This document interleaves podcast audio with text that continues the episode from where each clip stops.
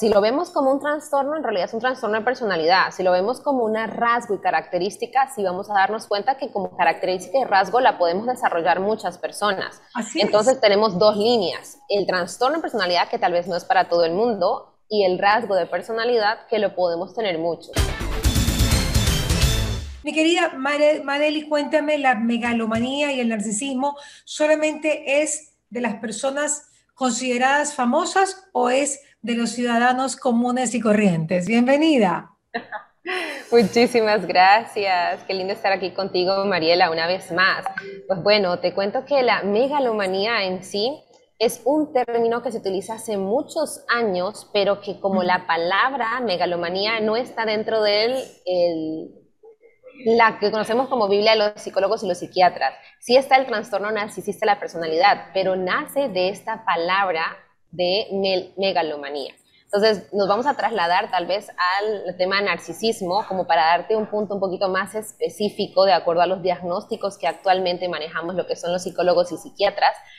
con respecto a este... Te lo pregunto porque cuando tú hables de megalómanos o de narcisistas, probablemente las personas lo asocian inmediatamente con súper famosos, no, él es megalómano, él es narcisista, pero porque es famoso, porque, porque sale en televisión, porque es, porque es eh, pues eh, actor de cine, me explico, o porque obviamente, pero lo que nos olvidamos es que este problema existe en probablemente casi que todos los seres humanos.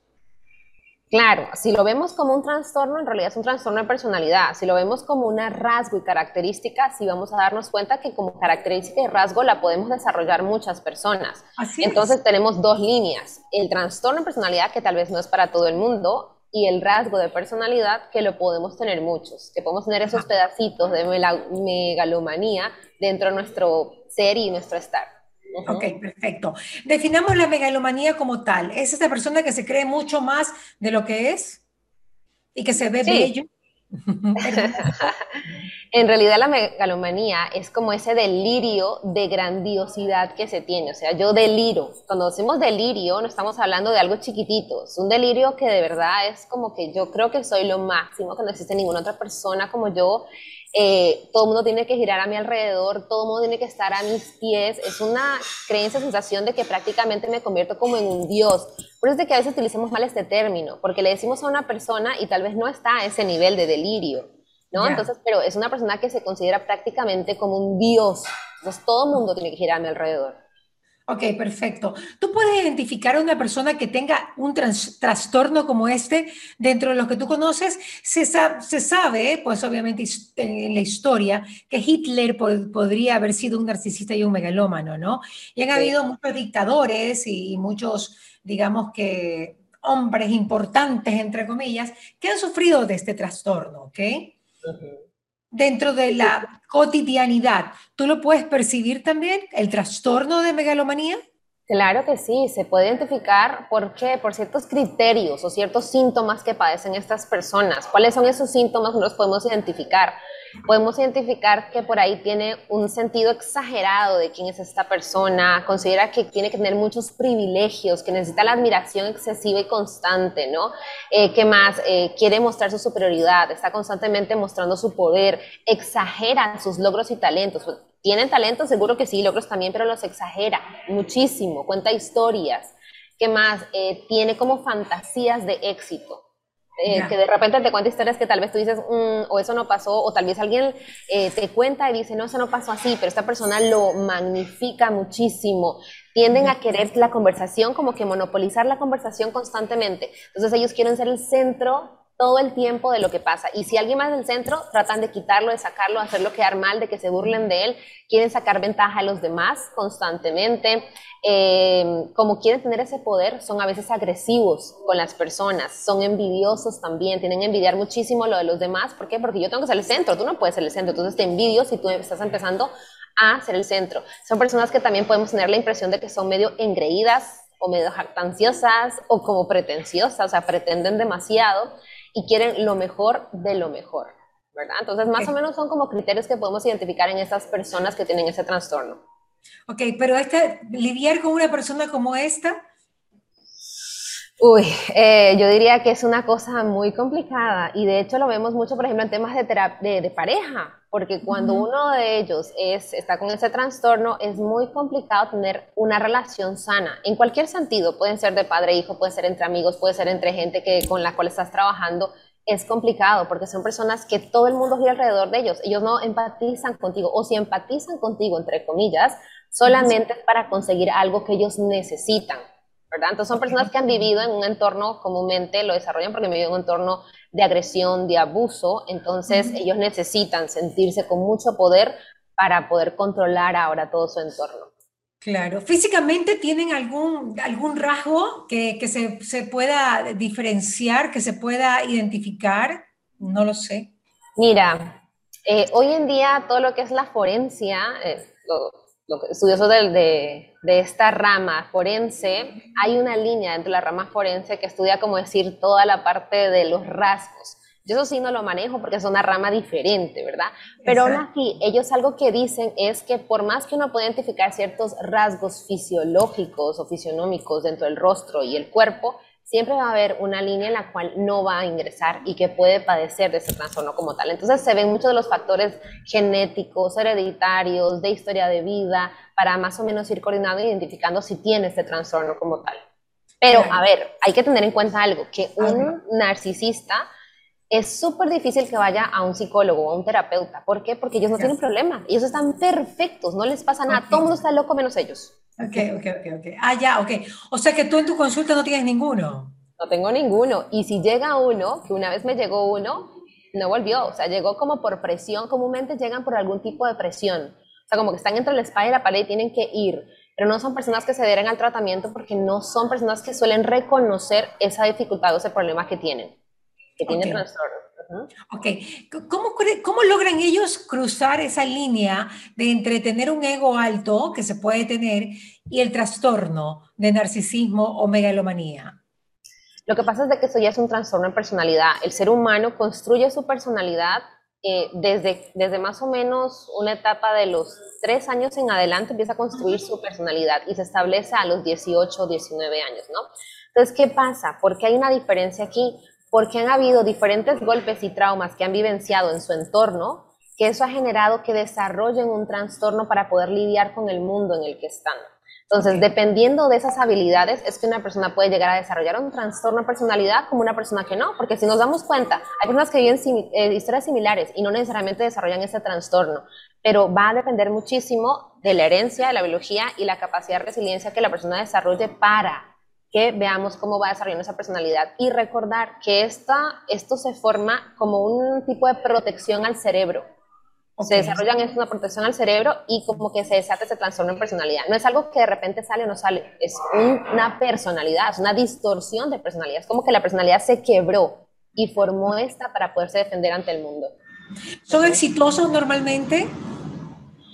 Hay personas que han tenido éxito, o sea, hay personas con esta característica que han tenido éxito, sin embargo, el trastorno como tal te genera problemas en todos los ámbitos, o sea, puede ser que hayan rasgos de esta característica, pero una persona que tiene el trastorno como si no está con nadie, nadie quiere trabajar con él, nadie quiere estar cerca de él, lo abandonan constantemente porque es una persona insostenible e invivible.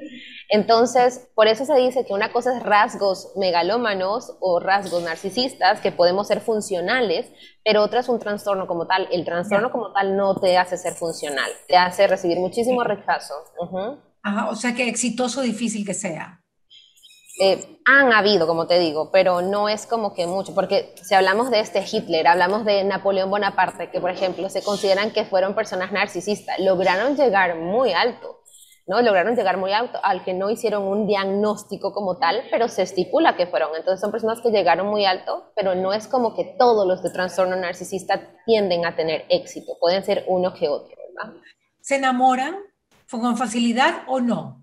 Se, a ver, no sé cómo ponemos de enamorarse, porque ellos están enamorados de sí mismos. Entonces yo creo que se enamoran de aquellos que, que, que simplemente los como que los alaban, los aplauden, y no sé si realmente se puede llamar enamoramiento, pero es como que eh, ellos creen que todas las mujeres se mueren por ello, o, o, en este caso, bueno, a ver, este trastorno comúnmente se da más en varones que en mujeres. Se puede dar también en mujeres, pero se da más en varones, de acuerdo a la estadística.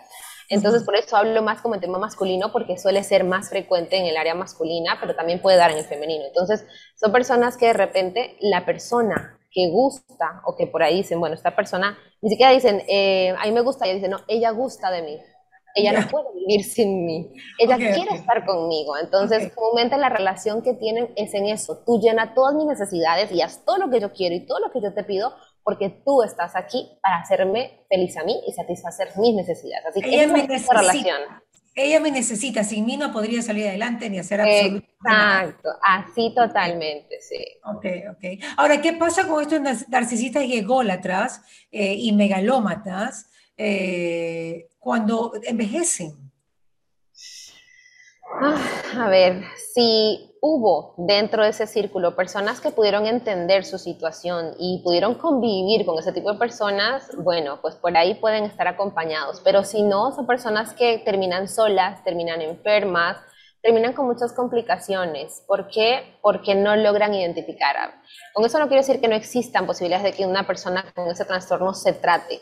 Sí se puede tratar. Hay personas que al final como que tratan de bajar y darse cuenta que tienen una historia de vida tan dura que hizo que tuvieran ese trastorno y así pueden tener como una, una opción de tener ayuda de atención. Pero si nunca lo hizo, son personas que terminan solas, terminan este, constantemente con relaciones quebradas, sus hijos se van, sus hijos no quieren saber de una persona así, o si sí están ahí, son hijos que comúnmente o entienden a su a papá o a mamá, o que son sumamente sumisos y que constantemente viven la violencia y la agresión de parte de ellos. Ok, perfecto. Ahora, es muy importante también saber que eh, este, este megalómano eh, nunca va tampoco a reconocer que ciertas cosas, o sea, reconocer que es megalómano ha de ser mucho más difícil que reconocer que son drogadictos o alcohólicos, porque, es, porque tiene que ver también con el ego. Exacto, es como, es como decir, a ver, yo soy el problema, no, para nada. y, el que dice que es el problema es, el problema. Exacto, su esencia es absolutamente esa. ¿Cuál es el rasgo del megalómano como trastorno que más se repite en las personas comunes y corrientes, que no son megalómanos, pero que es algo que se repite? Ya, como, ok, como digamos una, ¿cómo fue que te dije la palabra? Que es como una característica que se puede repetir. Exacto, exacto. El sentir que yo, yo puedo todo, yo soy todo, el exagerar mis logros y talentos, ese puede ser una. La otra es eh, el sentido de que yo soy grande, yo necesito ser bien atendido. Y eso sí lo vamos a ver muy común, muy común. Y ahí donde tú vienes de los artistas, ¿no? Eh, que el cantante, que el futbolista, que entonces van, por ejemplo, a un lugar y es como, a ver, a ver, ¿y eso por qué está tan sucio? ¿Y eso por favor límpielo?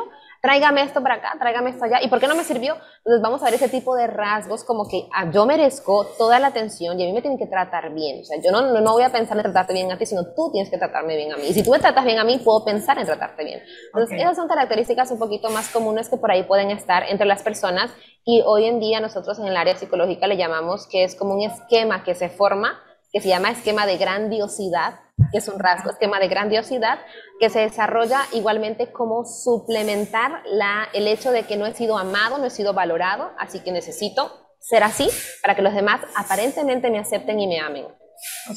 Para finalizar, Madeli, ¿cuál sería la solución? Sabemos que terapia, pero, pero hay terapias que son efectivas para este tipo de personas, así sea que tengan, que, porque hay personas que pueden tener ese rasgo, esa característica, pero que también pueden sin necesidad de que sea trastorno, pero sí puede afectar a ciertas relaciones, con ciertos rasgos también.